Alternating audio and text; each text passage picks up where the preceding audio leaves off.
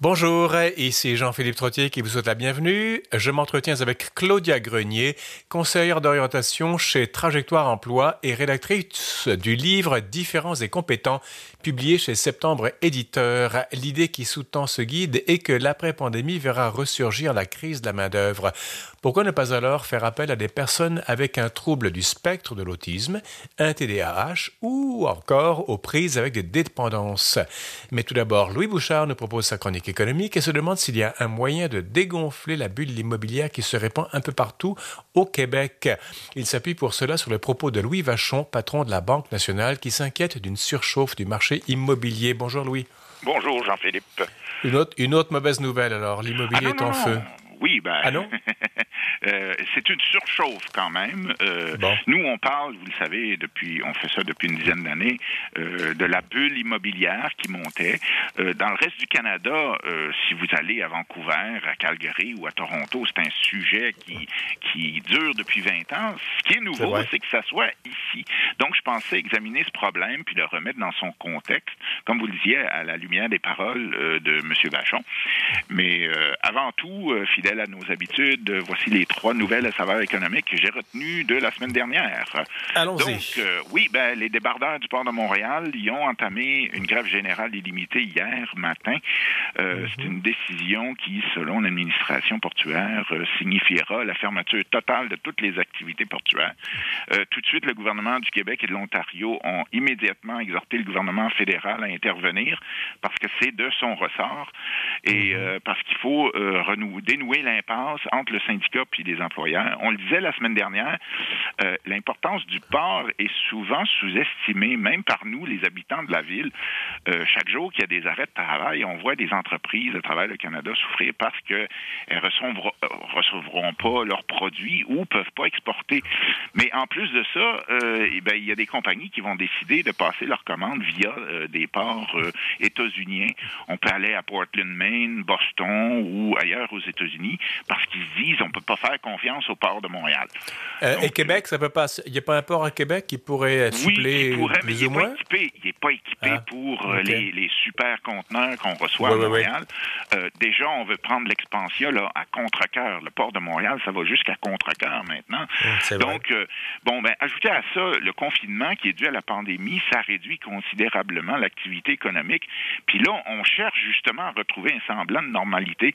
On ne peut pas se permettre un blocage trop long des activités portuaires. Euh, D'ailleurs, avant d'entrer en montre, euh, j'ai vu rapidement que le gouvernement fédéral a décidé de probablement euh, passer une loi pour s'assurer du retour au travail. Mais bon, Bon. le syndicat qui représente les presque 1150 débardeurs qui sont affiliés au syndicat canadien de la fonction publique, bon, ben, il affirme, lui, que l'Association des employeurs maritimes ne veut pas négocier. Ils ont opté pour une politique de provocation.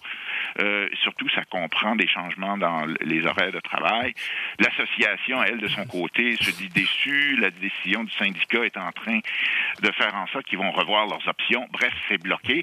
Donc, la ministre fédérale euh, du Travail, hier, avait décidé que euh, probablement qu'elle déposerait une loi de retour au travail dans les prochains jours. Ça va être fait. Euh, il faut intervenir parce que les dommages qui seraient potentiellement durables, qui seraient causés à l'économie canadienne par cet arrêt de travail seraient importants.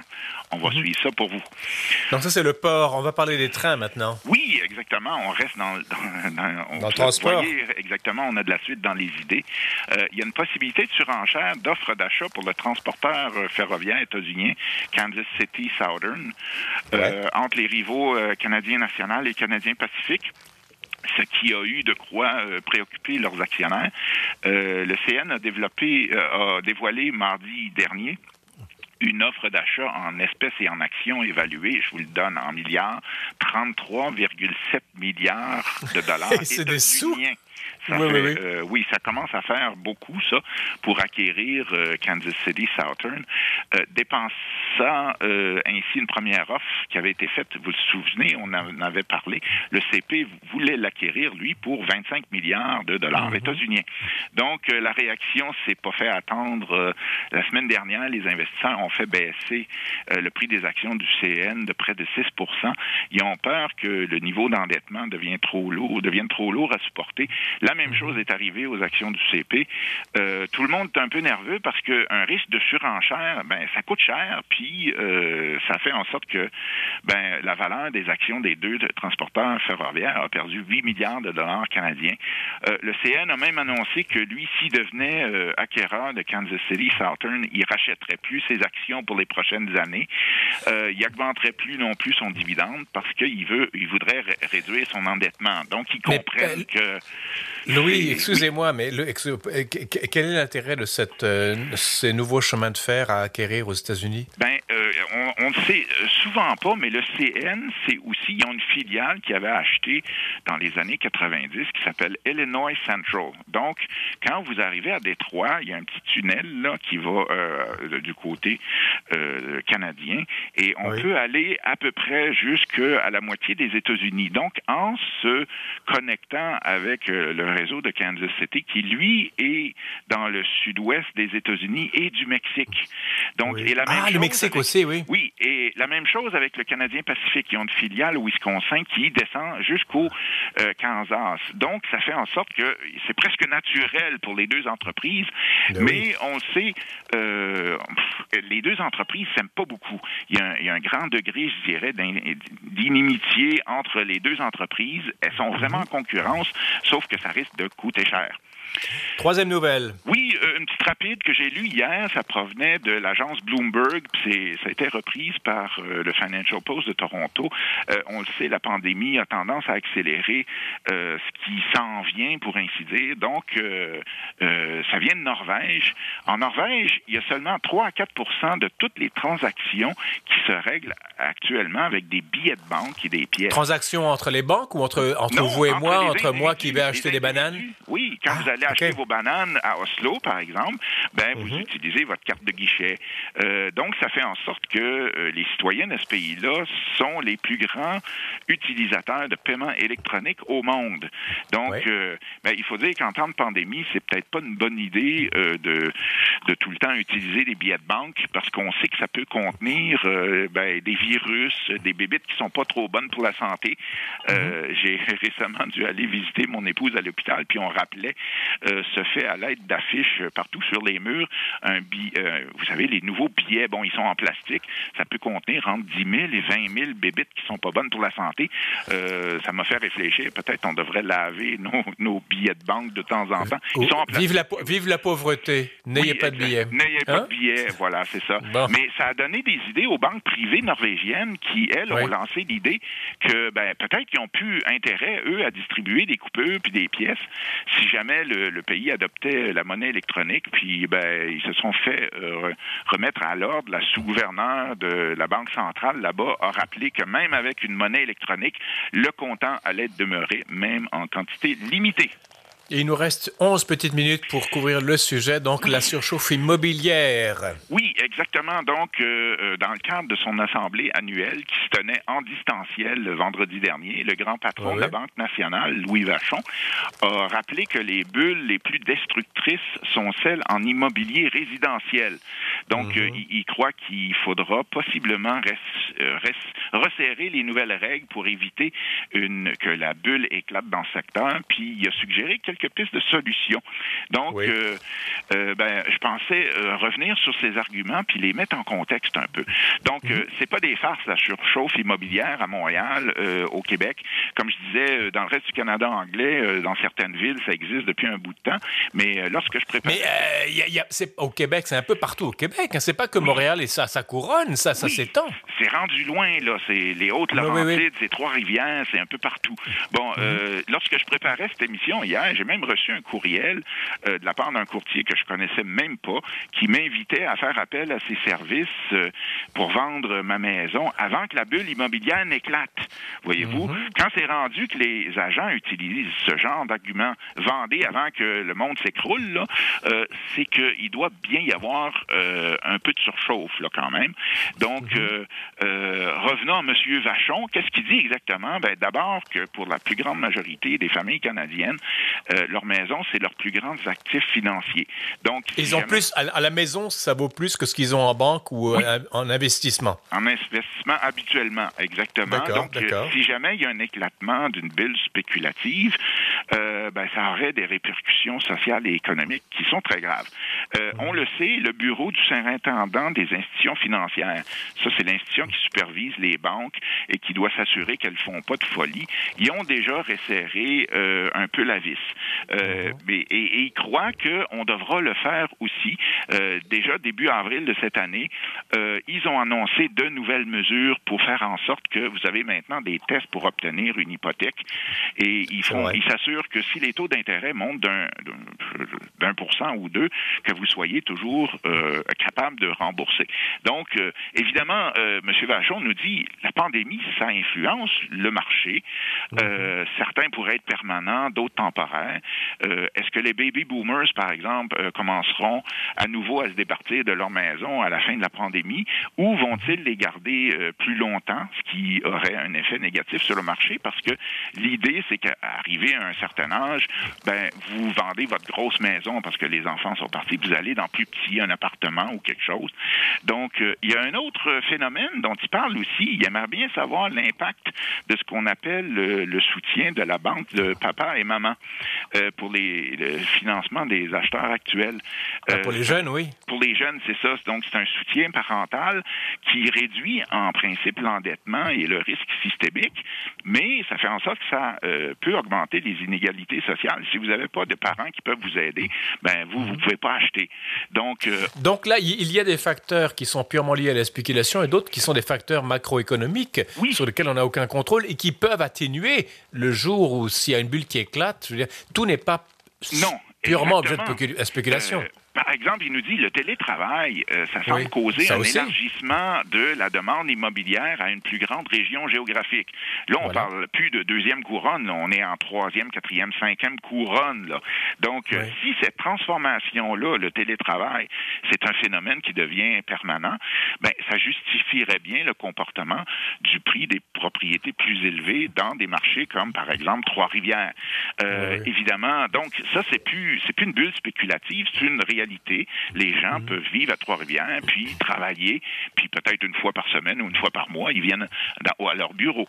Donc, euh, évidemment, euh, il ne faudrait pas que les régulateurs provinciaux euh, envisagent de, de, fermer les marchés encore. Lui, il pense qu'une plus grande transparence dans les prix, en interdisant, par exemple, les offres à l'aveugle. il paraît qu'il y a des encans. Ben, il y a des encans où il n'y a pas de transparence.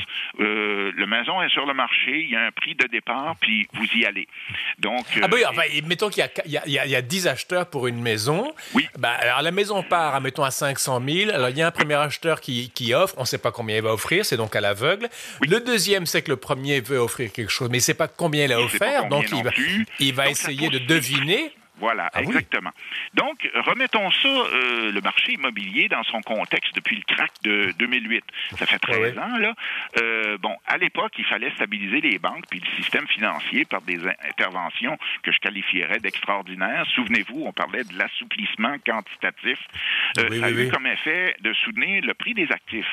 Mais ceux qui n'avaient pas d'actifs, comme par exemple les jeunes, ben, eux, ils n'ont pas profité de cette appréciation-là. Pardonnez-moi, un actif, c'est quoi pour vous, Louis? Ben, vous avez plus d'argent euh, en banque ou euh, en termes en termes d'actions ou d'obligations ou euh, c'est les investissements les actifs. Les investissements exactement. Que ça soit une maison. Donc, ah, aussi. les jeunes. Mais le pire, c'est que c'est survenu à un moment où les revenus qui sont tirés du travail et des mhm. pensions il n'augmentait pas, ce qui n'est pas arrivé souvent dans, je dirais, 200 ans d'histoire de capitalisme. Là. Euh, historiquement, quand il y avait des gains de croissance ou de productivité, ben on, mhm. on, on les on les partageait. Les, les, travailleurs avaient des augmentations de salaire. Ces temps-ci, ça n'existe pas beaucoup. C'est pour ça que je qualifie un peu le marché immobilier de dysfonctionnel, euh, mhm. puis comme une source d'inégalité. Euh, je vous le disais, on, euh, vous et moi, on fait ça depuis environ une dizaine d'années, et depuis résultat, euh, on parle, on assiste à la formation d'une bulle immobilière sous nos yeux. Euh, ça veut dire quoi ça? Ben, les économistes habituellement vont vous dire que si vous dépensez plus de 25% de votre salaire en, pour euh, financer votre toit, ben, il y a un problème là. Mais là, on est rendu à 35, 40% quelquefois. Donc c'est vrai que il y a une bulle.